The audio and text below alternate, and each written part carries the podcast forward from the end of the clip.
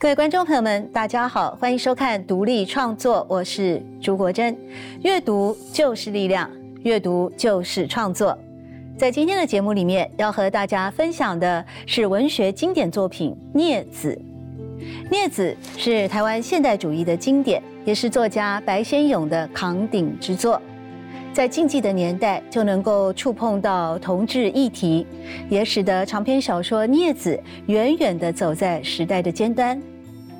孽子》在一九八三年出版之后呢，一九八六年就立刻被翻拍成为电影，而之后也由公视制作成为了电视连续剧。到了二零一四年，有两厅院在台湾国际艺术节当中特别制作了《孽子》的舞台剧。由于获得了广大的回响，而且叫好叫座，在二零二零年呢，又再度的重演巡回。在小说当中。主要发生的地点是在台北市的新公园，也就是现在的二二八公园。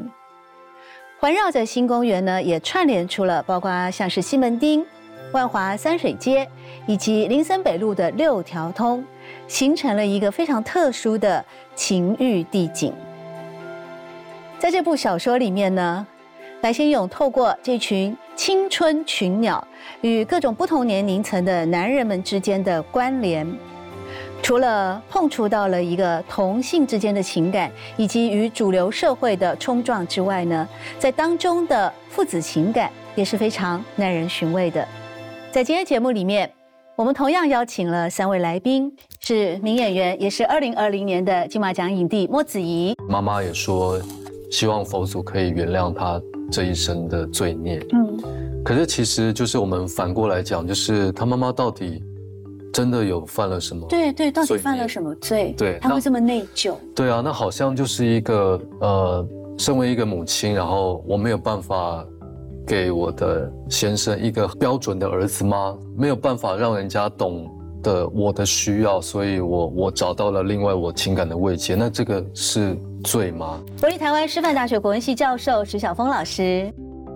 从这样子的一个问题出发，可能比较会读者会比较有同理心，想说，哎，那我想知道说，小说里面的主角如果遇到这种情况，他会怎么办？然后他离家出走之后又会遇到什么？当他带着这样子一种悬念去看小说的时候，可能会比较有兴趣一点。还有名作家也是剧作家的李平遥。白老师的小说，因为人物非常饱满，所以你很快就可以理解他们的个性，所以他可以从很多地方去扩写，然后去延伸。你可以想象这个人物在故事里会做什么事情。嗯，对我觉得都是一个呃，在阅读的时候让我觉得非常有乐趣的事情。首先，我想啊，这个《孽子》呢，它是在一九八三年出版的啊。那出版之后呢，无论是改编成影视作品啊，或者是说售出了多国的版权啊，不断的呃有它的议题性，那也让聚焦了很多的光圈，同时也让这本书历久弥新。但我们今天这个节目还是先从文本开始啊。所以，首先我想请问小波老师，就是。如果今天在课堂上要跟学生们来推荐这本书，你要怎么样来介绍《孽子》这本书，可以来引发学生们的兴趣呢？嗯，因为他一开始就是李清被父亲逐出家门嘛，对，所以我想我应该会从这一点切入去跟这些。有兴趣的朋友们谈谈，就是设想一下，你有没有过？因为这种家庭的亲子冲突，应该哎，各位青少年时期应该都有离家出走。对，就是有没有那种离家出走的冲动呢？哈，这是第一个设问嘛。对，再来的话就是，如果这个离家出走出走的原因，呃，除了也就是就是一般的状况之外，可能还加上你这个性倾向的认同，哈，父没有得不到父解父母的谅解的话，这是怎么办呢？因为我觉得从这样子的一个问题出发。可能比较会读者会比较有同理心，想说，哎，那我想知道说，小说里面的主角如果遇到这种情况，他会怎么办？然后他离家出走之后又会遇到什么？当他带着这样子一种悬念去看小说的时候，可能会比较有兴趣一点。离家是一个很重要的点嘛？对。那离家之后会发生什么状况？就不可预期，那他会有很多想象的空间，就不要一开始就把它设定的这么的悲苦，好像离家以后就没有任何的资源了，离家也可能遇到很多不同的状况。正是这本孽子的书里面啊，带给我们的非常丰富的接下来不断发生的故事啊。嗯，那孽子这本书呢，它是以第一人称李青我来作为一个主述者。那子怡你在舞台剧当中就饰演了李青这个角色，可以跟跟大家回忆一下，在当时演戏的时候，你怎么样来诠释呃李青？你那时候演出的心得？参与演出的时候，最大最大的感触，就有一部分是遗憾，一部分是谅解。遗憾最重的部分就是有包括李青，就是阿青，他对他父亲的这种呃，想要能够让父亲接受，但是父亲又没有办法接受他的这一份遗憾。那谅解也包括像是龙子，然后对他的父亲，甚至是傅老爷子对他的儿子这些遗憾。我觉得这些情感。可能在那个年代非常非常的沉重，那可能在现代也是一样，就是即使是已经多元开放的现代社会，但是我相信一定还有很多，呃，不管是父母跟子女之间的无法谅解，真的是没有办法接受孩子的性向性别，那甚至是说，怎么样我才可以成为爸妈心中那个理想的小孩的那一那一个遗憾吧。在演李青的时候，身上有很多很多重的情感在他身上。然后其实不单单只是呃年轻这一代，也包括说父执辈。然后其实，在诠释的当中也会感受到，譬如呃父执辈他们的呃想要看到一个理想中的小孩、理想中的儿子的样子，那却没有办法成真。然后到最后。好像自己不经意的对孩子造成了无法挽回的伤害的这样子的遗憾，所以那个时候最深的就是这两者遗憾跟谅解。呃，我们制作那那一次舞台剧的时候，就是白老师也几乎从头到尾都跟我们在一起。哦，他很关注这个舞台剧对对对，他也付出了很多，就陪着我们一起排练，然后到演出，对，然后在。后台啊，为我们打气啊，加油啊，鼓励啊，然后分享他看到的感动啊，等等。所以，虽然说角色或是故事本身有很沉重的地方，可是那一段旅程对我来讲是非常有意义的。嗯，然后其实，在演出那那一段时间，也得到很多观众的回响，然后甚至是呃，譬如说自己本身也是有一些。呃，跟家里的冲突，呃，跟家里有冲突的统治族群的朋友们，就有给我们很多回馈，然后甚至是有，就是也是有长辈看了这出戏之后，对自己的小孩，终于比较理解，或者说终于试着想要去谅解他们。嗯，像这样子就会让我们觉得很感动。那你还有保留当时的？翻了一下，就刚好找到了。真的？对，那个时候演出的节目单。但你那个时候演李青，在整出戏里面，我们还是有经过些许的改编，因为其实聂子本身的角色人物还有故事都，呃，很丰厚。那我们只能在三个小时的时间里面去说这个故事，所以基本上就是以李青为主述，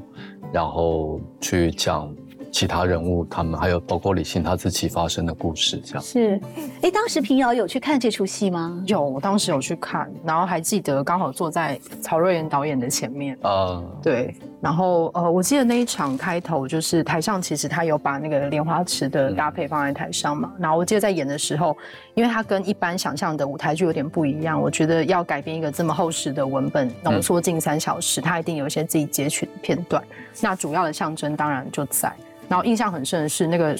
舞台上的水池里竟然是有水的。嗯，对。然后甚至是《龙凤配》里面，它一个非常浓烈、浓烈的情感，你一定会想说，它要如何在三小时里面放？因为光是那一段可能本身就可以演三小时。嗯，对。然后后来就是曹导选择是以那个舞者张义军的用身体去演出，所以舞台上左边有个非常长形的大的布幔，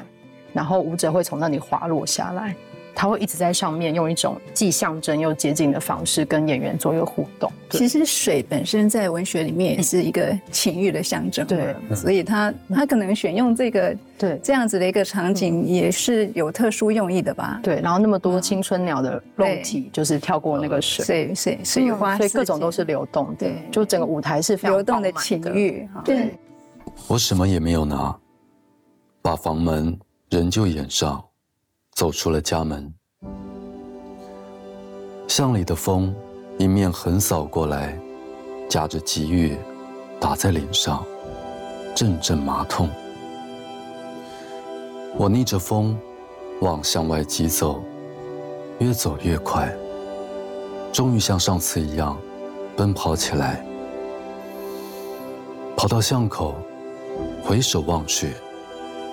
我突然感到鼻腔一酸，泪水终于大量的涌了出来。这一次，我才真正尝到了离家的凄凉。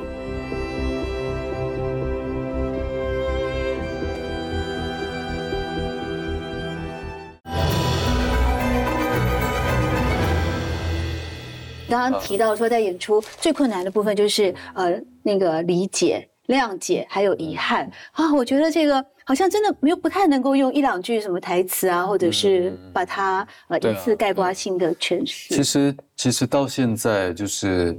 就这几天在重新回顾《镊子》的时候，其实有很多片段，譬如说阿青他再次去看他妈妈的时候，他第二次回去看他妈妈才知道啊，妈妈已经。过世，嗯，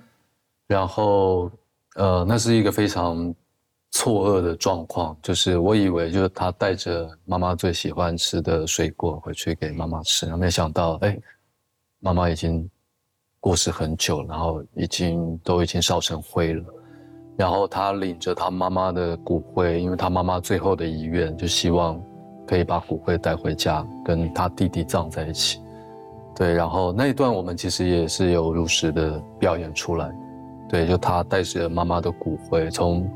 呃寺庙里面接回来，然后带着他回到家里，然后翻着墙进去，嗯嗯，对，然后把骨灰坛放在家里，留了一张字条，给他父亲，然后又逃了出来，又又出了门，然后离开家里，就刚刚呃，就是最后有有。最后，他就讲到这一次，他才真正感受到离家的凄凉。当中有包括三个人的孤独和寂寞，就包括他爸爸，对，然后妈妈跟他自己，然后三个人之间彼此彼此怨恨，那但是彼此又需要，但是彼此又不能在一起的那一份遗憾跟失落，那个情感是。好浓烈，好浓，好浓烈，好强烈，到现在都没有办法忘记。我就记得那个时候在舞台上，抱着那个骨灰坛，然后最后象征性的在呃佛像面前跪拜，因为妈妈也说希望佛祖可以原谅他这一生的罪孽。嗯，可是其实就是我们反过来讲，就是他妈妈到底。真的有犯了什么？对对，到底犯了什么罪？对，他会这么内疚？对啊，那好像就是一个呃，身为一个母亲，然后我没有办法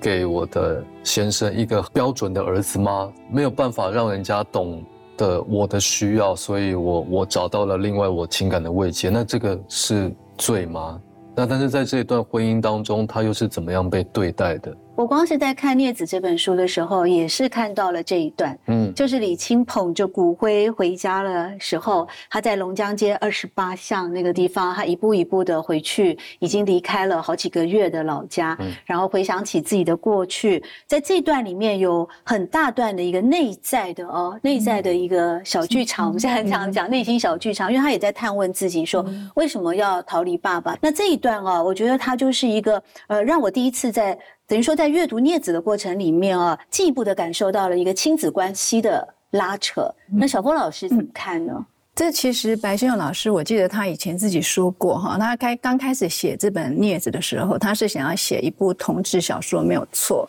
但是他在写的过程当中，慢慢慢慢，他就自己发现了两个主题，他自己小说自动呈现出来的两个主题，一个是情跟欲的冲突。一个就是父跟子的冲突。李清他离家出走以后，他其实一直一直在找一个类亲属关系。嗯，比方他把那个杨教头或者傅崇山当做是他精神上的父亲。对，在他心里面，他一直就是对他有遗憾，但是他也希望得到父亲的谅解。可是其实这里面卡在中间最。最重严重的问题就是这个性性别倾向这样子的一个问题嘛。像很多学者其实都提到，这小说里面，呃，有有几幕是很具有象征性的。比方李青他爸爸不是有一有一幕场景是把那个各种勋章，他以前拿过的勋章都别在李青身上吗？那个意思就很明显嘛，对不对？儿子，你以后要跟我一样，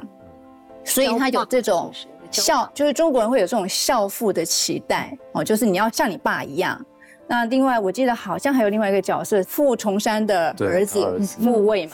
他说小时候那个骑马那个英姿啊，都让他傅崇山期待。其实都是一种，我希望你以后继承我的衣钵，你要你要像老子一样这样子。但是儿子是没有办法的，你无法孝父，那我就世子。所以李清他一直要去弥补。所以，当他捧着骨灰，然后他他会去想，我为什么离开家？嗯，就是因为我没有办法符合父亲的期待。但我要如何符合父亲的期待呢？这个东西又跟我自己的本性相违背。所以，所以这部小说里面。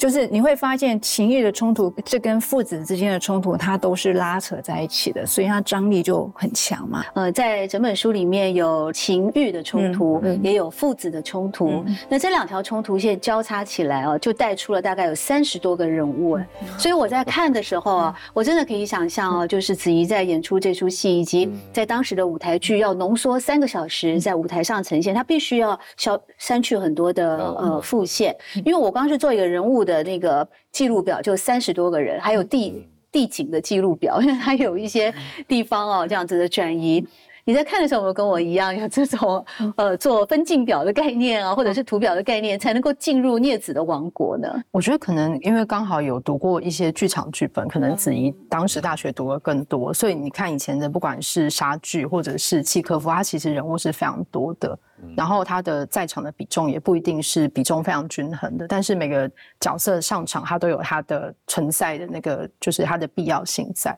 所以我觉得我好像以读剧场剧本的概念来看小说的时候，其实是你就用一种开放的心情，很像玩一个开放的游戏，让人物开始进来，故事开始动。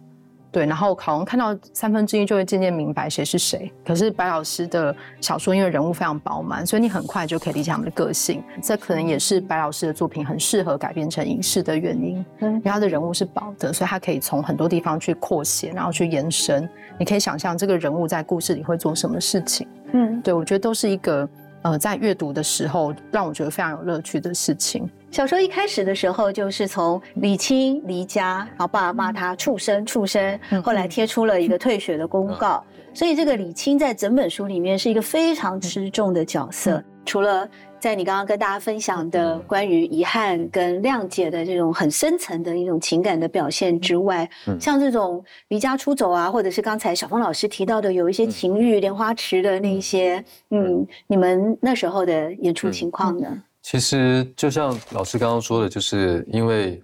呃，孽子这本小说，它其实不单单只是讲情欲，或者是呃父子父子冲突这一块，其实有很多很多在讲到这些离家离了家的青少年们他们的生活日常。所以其实我们在演出的片段也有，就是我们一起生活打闹，然后有同伴啊，可以互相安慰，或者是说。互相壮胆，互相鼓励，这样子。然后我们有一 群同伙，然后有一个领着我们的杨教头，这样子，然后带着我们在社会上生存着。然后其实他也有一点点，有很多呃关于青春成长同伴的这些情谊存在里面。所以其实我们在演出的时候，呃，其他的青春鸟们就是呃。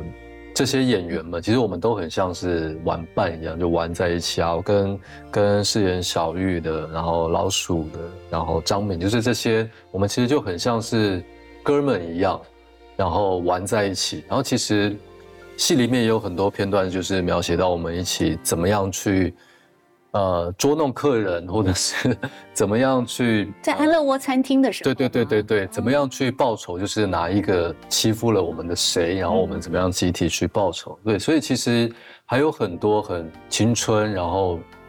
呃很欢乐的部分，或者是说我们我们虽然是好像是被社会排挤的一群边缘人，但是我们仍然是拥有我们的青春，然后我们仍然是要用。呃尽情的去享受我们的生命，然后去呃帮助其他人，然后互相鼓励的这样子生活着。我很好奇，那时候有没有安排一个那个原住民阿雄仔的角色在舞台剧里面？阿雄仔，你有印象吗？有印象。阿雄仔他是啊。全书里面唯一出现的一位原住民，可是他每次出现的时候，我就觉得这个角色啊有点扁平化耶。比方说他语汇非常的简单，然后他都要吃糖糖，嗯，所以在这个部分好像呃，就是说可能白先勇老师在写《孽子》的时候，对于原住民啊，会不会是有他的一种一种幻想在啊？那老师在看《孽子》或者是在教学生赏析《孽子》的时候有。意识到说这个角色的一个存在吗？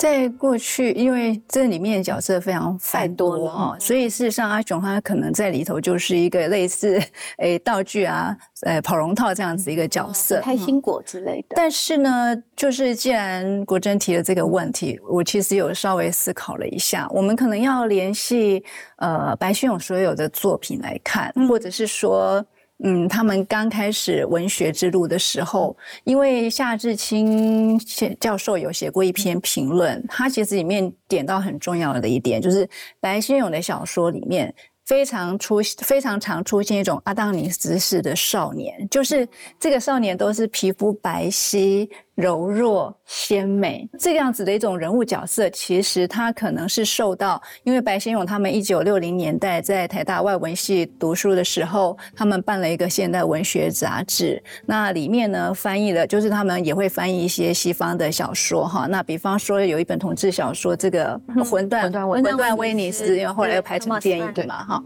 那里面的那个美少年达丘，其实我觉得那几乎就是一个原型。对，那这个原型它一直出现在白先勇的小说里面。可是你刚刚提到的像阿雄，还有像里面还有几个铁牛这样子的角色，为什么他叫他原始人？还有为什么那个艺术那个新公园里面那个艺术大师要特别去崇尚这种野性？嗯，有没有？我倒不会觉得他的。角色是扁平的，我反而觉得是白先勇老师的作品里面很特殊的一个类型，而这个类型代表什么？代表另外一种审美观，就是力、力跟美。我反而觉得这在白先勇老师里面比较少表现到。这个原始不是坏的意思啊，只是天然的原始的野性的那个味道。是对，我觉得那个是另外很珍贵的另外一种美的呈现。平遥呢，因为你也写剧本啊。对，Ian Foster 这个英国的小说家，在小说《面面观》里面，呃，他也讲过扁平人物跟原型人物的差距。是，那你怎么你会觉得这个阿雄在原始人阿雄在这个原住民的角色过度扁平吗？我觉得他阿雄仔这在这个文本里面，他有他的设定嘛，然后甚至除了他的身份之外，他好像让他是一个比较幼儿化的。但是你以现在的角色来看，这样的一个，尤其他又特别做了他是一个原住民的设定，我也在想，这也许像是我们看一些早期的经典文本里面，他可能也有一些关于同志角色的设定，他们出现了，但是可能一时之间大家还不太知道用什么语言去书写它。嗯，对。然后我觉得好像会更需要这种类型的。的的人物的出现，我们该如何去书写一个统治？因为通常统治出现的时候，呃，大家都会希望他好像要功能性，可是我们并不期待一个异性恋角色具备功能性。那用这个角度去切，那有一个原住民角色出现的时候，我们也会期待它有功能性嘛？那也许有一天他不需要，他就跟一般的汉人一样，他就是一个角色，他有他自己的能动性，他有他自己的角色的主体。嗯，对。然后我觉得这件事情应该是会慢慢的去拓展跟延伸的。呃，原住民的角色就是在在《念词》里面，其实我我自己读到的感觉是，好像是一个讯息。那那个讯息是告诉，就是白老师白老师透过念词告诉告诉我们，就是这样的人存在于每一个社会阶层当中，存在于每一个呃身份的人当中，就包括原住民这样子的角色。那其实像我们在演出的时候，因为很多青春鸟们都是有一些是原住民的舞者，然后白老师特别喜欢 阿凤那个角色，就是。白老，我们后来就是让他在天上飞。那白老师就是觉得那一份抓不住跟狂野的力量，那种很有生命力的力量，是他很喜欢的。所以，所以再回到就是我们我们自己去扮演呃不同身份甚至不同性别的角色的时候，我觉得对于演员最大的责任跟义务，就是怎么样去破除刻板的印象。所以我今天不是用这一个身份，或者说用这个性别来成就角色，而是说我透过角色去让大家认识性别是什么样子。嗯，对，这是对我来讲演员最重要的地方。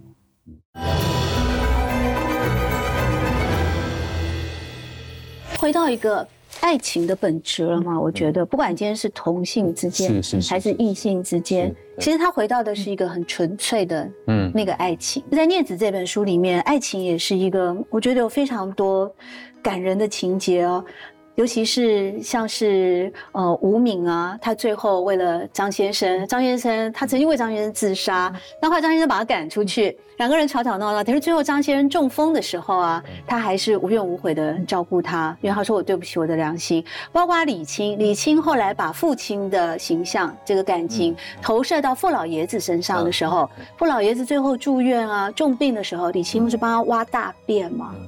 这些我觉得都是一种，就透过动作来对一种很纯粹的人跟人之间，我们撇去性别，撇去年龄，撇去种族，甚至撇去阶级，回到了一个那个情感的爱情的质地。那小峰老师在教授现当代文学的时候，我想年轻的学生应该对爱情这件事情会非常的憧憬，不管是透过镊子，或透过童女之舞，或透过呃。逆女这些小说，事实上我在那个学校里面成长小说有开一门成长小说这样子的课程。那我课程的设计当然就是上半学期跟下半学期的主题呢有区别也有联系性。那我上半学期会有一个单元就是讲爱情，因为青少年最喜欢谈这个部分啊。青少年修课的都是报。然后下半学期就是把爱情再再缩小一点到这个同志之间的恋情，尤其有一些循序循序渐进的概念，让他们去。慢慢的去体会。那如果我回来这个《孽子》这部小说里面的爱情，哈，就是我们当然学生都比较喜欢看那个新三色的部分嘛，哈，所以就很多对我我的其实我很多文本都是非常强烈的哦，就是撞击力很强，就里面也很多。但是这本相对来讲它比较清淡，然后你说的很多，比方说他会一直用这个。这个什么新公园呐，在我们的王国里，这个意象，比方他。我觉得白秀老师他真的不是只有写人物很到位而已哈，写景也非常的厉害。对，像他在这里面，他写到这个王国，他说在我们这个王国里，我们没有尊卑，没有贵贱，不分老少，不分强弱，我们共同有的是一句句让欲望焚炼的痛不可挡的身体啊。然后看到这，大家就很兴奋，对不对？一颗颗寂寞的发疯发狂的心啊，然后这一颗颗寂寞的疯狂的心，到了午夜，就如同一群冲破了牢笼的猛兽，张牙舞爪，开始。四处隐隐的猎兽起来，就是写他在新公园里面找伴的这样子的情况。但有没有发现，其实白秀老师他其实并没有很细的去写他们之间很官能性去写说他们到底发生了什么样的性关系。对啊，所以我的我觉得白秀老师的描写是很节制的。那这个节制，在我看来，我觉得在这样子一种基本的感官的肉体的这样子一种。欲望的关系之外，其实在这小说里面的爱情，它更重视的就是刚才讲的那个灵的部分，或者说情的部分，而不只是欲。所以你就会发现，比方像小玉在这里面的角色是最啊，就是最妖娇的，对不对？哈，但是他什么时候动了真情？他跟他的那个华侨爸爸爸，那然后呢，他要去找他。那虽然他说找到他的时候，我要把他的那个 咬一口啊，说他为什么这样对我？但是你你想他为什么特别钟情于这个华侨爸爸？不是因为他有钱嘛，而是因为他有曾经给他一份情感。嗯，然后你看像写李清，李清他当然也是辗转在不同人的一个床上。但是你会发现，对他真正珍视的人物，比方有一位于先生，小说里面有一位于先生借了他这个武侠小说，那那个武侠小说其实也是一个一个富士子哈的一种象征了哈。那那他是跟这个于于先生保持的情感关系就会比较纯粹一点。对啊，所以我我觉得白秀勇老师他在写爱情的这个部分，在《镊子》这小说里面，他其实。本质上来说，它的那个灵的部分是更重于欲的部分的。对，其实我在看《孽子》的时候，很容易联想到那个英国剧作家 Oscar Wilde 王尔德。嗯，那王尔德后来也曾经因为就在当时的那个英国，他被判那个诱拐未成年少男，总之他就因为同性恋的关系去坐牢了。那他写过一本书，一个小说叫《Talony》，中文翻译啊，有一翻译叫做。遇海有晴天，那这个就很官能了。另外一个翻译比较文雅一点，叫“叫我怎能不爱你”。嗯，其实它里面也是写同事之间的恋情啊，那个官能性的描写就非常非常的露骨。但是我在看的时候啊，我觉得王尔德把那个嗯这份。爱情的纯粹的质地哦，它已经完全的渗透到一个人的肌理里面了。也就是你破除了那个性别，破除了男男之间的呃这份身份这个标签的时候，那个爱情的纯粹的质地的疯狂跟投入哦，跟你的奉献等等的精神，已经完全会被那个小说感动，就是感动于他们对于这个爱情，即使是男男之间的爱情的执着跟无怨无悔。那刚才子怡有提到，你在诠释李青这个角色的时候啊，嗯，可能在遗憾以及谅解这两个层面，对你来说是很大的挑战。那对于李青的这个，一定会有爱情戏吗？那你的爱情戏的演出呢，就会轻松一点了。李青跟龙子对，嗯，对，那其实我们也有实际在舞台上演出，对，那其实但是，呃，后来其实我们也也有感受到，就是。就像刚刚老师说的，其实白老师很多时候他是在描写那些渴望的时刻，那些想要得到，然后呃，甚至是那些情欲激动到好像整个身体都在发烫发热，在烧了起来。对，但是其实反方面来讲，我们也可以体会到那些时刻其实是很痛苦的，因为这些情欲一直被压抑着，一直被束缚着，甚至是被拒绝着。甚至是他在旁人眼中已经变成是一个禁忌，那其实就是这是一个人这么纯粹或者说与生俱有的情感，却被这样子无情的压抑着，甚至是妖魔化的拿着放大镜去检视着。所以其实，呃，我觉得相对来讲，就是在看到这些情欲的同时，也可以看到痛苦。然后我觉得还有另外一层比较特别的，就是在。在这一群人当中，才有的一种很特殊的情感，就是怜悯，因为我们知道彼此现在的状况，我们知道彼此在这个社会上所遭遭受到的种种苦难折磨，所以当当我们终于有机会可以碰在一起的时候，我们对彼此的情欲当中会多了一层怜悯跟爱惜跟爱怜。对对，非常复杂，而且。还有很多的投射，包括像最后李青就把一个小男孩罗平嘛，也把他呃，就是要照顾他，把他带回家，当做他失去的那个地娃的一个补偿啊。那平遥过去有出版过《向光植物》这本书，内容其实也是在描写女同志之间的一些嗯情感，或者是很温暖的一些交流。那你有对于爱情这个部分的看法呢？我好像可以先回应刚刚讲的那个欲望的部分，嗯，因为我觉得白老师在这个《镊子》是一九八三年出版的嘛，在那个年代，他真的迈出了非常多、非常非常多的第一步，然后可能要直到九零年代，然后刚刚提到了曹老师的那个呃曹丽娟老师的《童女之舞》，或者是呃得到百万小说奖的《逆女》，他们有个别的拓展，可是那都是九零年九零年代之后的事情了。那我自己出版《向光植物》是已经是二零一六年了，嗯，那还是观察到许多状况，其实没有差别太大。嗯，对，在那个时候，呃，你在如果作为一个同志，以这个身份，你在家庭里还是很大部分是不会受到认可的。但我在小说里就有放放进了一组是家人是可以接受的。我觉得那可能是这几十年间可以有的一小步的转变。对，就是那个亲子关系，可能不是像以前那样子牢不可破，需要需要一定有人被折断，或者是有人断裂，有人离家才能够得到最终的和解。嗯，但是依旧还是会有人的家庭是完全无法接受的。嗯，对我觉得好像呃，走到现在的故事，它进入一个也许可以协商的过程。对，然后这是我在小说里想要提的，就是他也许可以从。以前到现在，他搭起一个故事吧，搭起一个类似桥梁的东西。嗯哼，对，就让可能呃，可能在我们看九零年代的同事同志的小说文学，它依旧会有个很巨大的原罪感，因为这是一个无法擦掉的东西。这些青春鸟们没有办法，没有办法改变自己的本质嘛，它只能在外面浪荡。对，那我觉得也许走到了这二三十年，这个文学的形态会因为社会的变迁而转变成另外一个新的样子。从前我曾听过一些公园的故事，那些故事好像《聊斋传奇》。可是那晚，我独自立在公园大门博物馆石阶前，仰望着博物馆那座圆顶的建筑物。巍峨伫立在苍茫的夜空下，门前一排合抱的石柱，我真的觉得好像闯进了一座巨大的古代陵墓一般。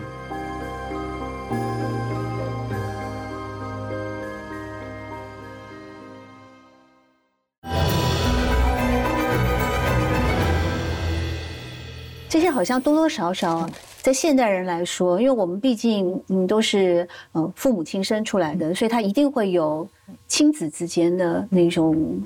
隔阂吧，或者是说。理解，或者是说接受啊，所以又回到了这本书。除了爱情以外，就我们一开始有讲到他的那个亲情的部分啊，也是非常强烈的。因为在书里面呢，像傅老爷子后来啊，对李清啊临终讲了一番那个恳谈的心里话，就是说你们这些年轻人啊，好像光会想你们自己啊，可是呢，你有没有想过说，呃，你们的父亲为你们受的苦有多深吗？这句台词有没有在舞台剧出来啊？有。那演到这边的时候，那个情感应该是，其实情感这一这一块就包括，呃，龙子跟他父亲，然后还有包括傅老爷子，然后我我印象很深刻，也就是龙子跟呃傅老爷子碰面，因为龙子一直问说，一直觉得说我爸爸他就是都不愿意见我，等到他死了，他也不愿意见我，那龙子一直算是有一点怀恨在心。然后，但是最后傅老爷子是跟他说：“你爸爸不是不见你，他是不忍心见你。”那其实那一句话其实包含了很多父亲对儿子的爱、跟遗憾、跟难过、跟痛心。龙子身上遭受到的这些折磨是苦难，可能也是身为父亲给他的。那甚至他在最后是，可能他自己也有觉得。我不知道有没有这个脸在看我儿子最后一眼。我自己觉得最后龙子听到这句话也是有得到了那么一点的谅解，就是有得到那么一点的安慰。可是这一切的和解，好像都要用一生的逃亡啊，对，来作为这个代价。这样的代价会不会也太伤感了？对啊，所以我觉得那好像是属于那个年代、那个时代的悲剧。那当然是希望到现代，这样子的逃亡或者这样子的放逐，可以不会一一再的发生。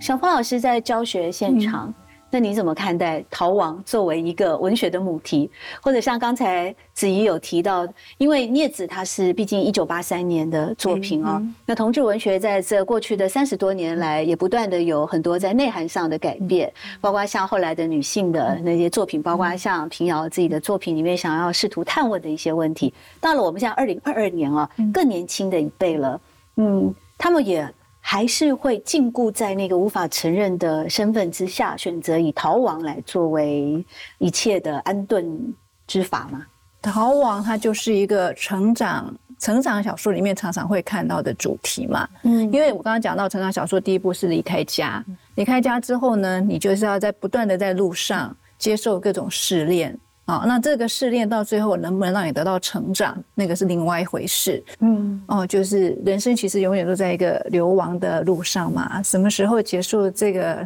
流亡呢？就是在你生命得到安息的时候嘛。那那这里面的悲催，不是就是其实可是这过程里面你所受到的各种试炼，那个都是值得珍珍视的，那也都是生命独一无特无二的那种价值的所存在。对啊，那所以像这小说写到最后，就是我带着罗平，然后我们一路喊的口号：一二二一二。那不就是还是要继续在路上吗？对，还在走。但在这路上，到底有没有得到父亲的谅解呢？这个小说他就给了一个开放式的结局。可是这个答案一定要在所谓流亡、逃亡的过程里面，慢慢自己去找，去找那个答案嘛，找对这个解答是什么。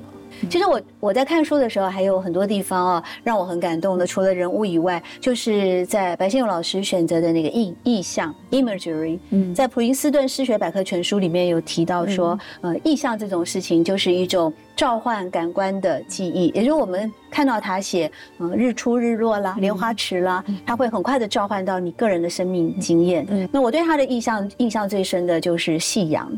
啊我觉得夕阳啊，在几个关键点的出现，尤其到最后，他们几个抬棺人啊，嗯把那个傅老爷子的棺木要送到六张里的那边的时候，那个夕阳如浴血般，然后王谢龙这个时候的出现了等等啊，那这是我个人在孽子，当然在人物情感之外，我也很喜欢的部分。嗯我相信每一个人在看《孽子》这本书的时候，应该都会有对应到自己的某一个画面，或者是某一个人物，或者是某一句话。刚刚这样讲，我就想起来，对啊，有一个就是白老师在小说里面讲的炙热对。的这件事情，对。对，也是印象很深刻。就包括说他第一次被赶出家门，然后自己在新公园流浪，然后也是提到了气温，就说台北市的气温已经这个时候到了，好像他写三十几度，对，然后就是一直在描述这个炙热感，然后这个炙热感就包括，我觉得有很多意涵隐喻在里面，就包括说，呃，我们情欲上的炙热，肉体上的炙热，然后甚至是被压抑着的炙热，嗯，然后他直接将这个实际的呃气温或者是说体温的温度。融化融进了情感的温度当中，所以这个这个炙热的情感也让我印象很深刻。我自己非常喜欢子怡刚刚提到的那一段，就是那段其实是呃李青买好了水果要去找妈妈，但发现妈妈其实已经不在了。然后因为李青第一次离家其实是被赶出去的嘛，就在小说开场的时候，所以他买水果回家，然后最后又带着就是骨灰坛跟留一张纸在家里，那次才是李青真正的离家。我非常喜欢那一段，就是好像。呃，他本来成为一个从一个逃家的少年，到回回到第二次，他是真正选择要离开这里了。嗯然后另外一个我非常喜欢的段落是，因为白老师非常会写象征，然后他里面提到了很多次月亮，然后甚至是他的很多人物的心情好像会跟外在的环境有所改变。对，例如说可能台风夜的公园的场景，那他写过几个月亮，例如说他会提月亮是肉色的，那也是一个非常欲望的象征。我们看到月亮不会觉得它是 如同一个肉的一个裸裸体的状态嘛？那我自己其实很喜欢的是这个李青的家庭有一段很难得的温暖的片段，是他们中秋节一起吃一个月饼，对，然后妈妈也在，弟弟也在，嗯。然后我还记得他那时候特别提的是菊水轩的月饼，啊，对，然后那个年代才有的，对连口味都名牌耶，哎，那时候的名牌。对，因为我看的时候，我好像是大学的时候读，我还特别去找了一下那是什么。白老师很会放这个，就是你一定要有一些对于家庭的温馨的想法跟回忆，你被赶出门才会有那么巨大的不安。嗯，对，即使这个家庭里面有有很多问题跟状况，可是一定是就是环环相扣，他是相爱相杀的。嗯，然后我觉得白老师在写那个相爱相杀，跟每个人物如何互互相扣结，如何放不下彼此。那他心里的洞要在什么时候才能够填上？然后也会对应到他之后遇到傅老爷子，他好像是一个精神上的的父亲，对他终于遇到精神上的父亲了，所以最后他跟他实际的父亲到底有没有和解，好像变得他不一定要真的说出来，对，因为李沁已经找到一个他理解的方式了。其实刚才平遥提到的那个月亮，就让我想到，哎，它可以跟张爱玲的月亮做一个对比啊。但是我其实我比较对这个书里面的印象比较深刻部分，还是跟那个子怡刚刚提到那个炽热，你是谈到那个温度跟人合在一起。我特别喜欢他描写那个人的眼眸啊，就是啊。那个炽热的眼眸好像闪出什么样子一个光芒那样子的一个感觉，我觉得那个那个写出来是是非常具象的。那其实白老师他真的是，呃，他真的是一出手哈，那少年一出手，那个整个艺术的那个层次境界就非常高啊。我记得白老师他讲过说，他写小说是先有人物。然后才去架设那个情节的，就是比方他以前写那个《玉清嫂》，他说是因为是因为他们几兄弟姐妹们在一起聊天，那聊到说以前小时候有一个有一个保姆喜欢戴那个白色的耳环，他就想说哇。戴着白耳环的那个女人啊，一定是迷死人了。然后他就用这个白耳环去发想出一个活生生的人物啊。所以我的意思就是说，呃，也许有人是先有一个情节，然后他去写这部小说。但白老师很特别，他是从人物开始。那其实这个就是小说创作非常重要的地方。对你必须要有一个细腻的观察力，你一定要有一个细腻的观察力跟感性，你才能够在这样子的基础上面去发挥想象。去构设出各种情节。那我我觉得，当然镊子它当然有它一个议题上的重要性，可是回过来讲，它的艺术技巧，就像呃国珍刚才提到的意象等等部分，这些也是。不慌，在今天来看，还是具有一个经典性的示范价值的。对啊，所以你看，孽子到现在还是值得被不再不断探讨的一部很棒的经典，不管是议题或者是它的一个艺术表现。是，嗯。最后呢，呃，我想要问子怡啊，也请你帮我们做个总结，因为你是我们现场唯一啊，嗯，除了透过文本文字的阅读啊，来领略到一个小说的乐趣之外，还身体力行。去亲身饰演的李青这个角色，更进一步的将这个艺术作品提高了一个更加更广宽、更宽广的一个艺术高度。所以你最后也为我们做一个结语。好，我觉得有一个有一个小故事，就是我想也趁这个机会可以跟大家分享，就是呃，我前几天就刚好跟一个朋友就是聊说，哎，我下礼拜要来圆明台这边。来来谈镊子这这件事情，然后我就跟他在聊，呃，我们演出的事情，然后聊一聊之后，他突然跟我讲说，因为他刚好是原住民，然后他突然跟我讲说，其实，呃，他认识很多原住民朋友，就是呃，因为他自己本身也是同志，然后我们在台北的时候，其实。对于这个身份，其实已经几乎没有任何，呃，没有任何隔阂，或者说没有任何隐忧去谈论这件事情。可是他也跟我说，就是其实他每次回到部落的时候，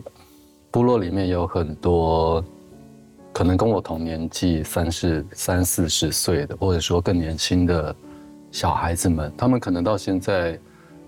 都还没有办法真的去表述这件事情。就即使说在这个年代，对，所以其实我知道，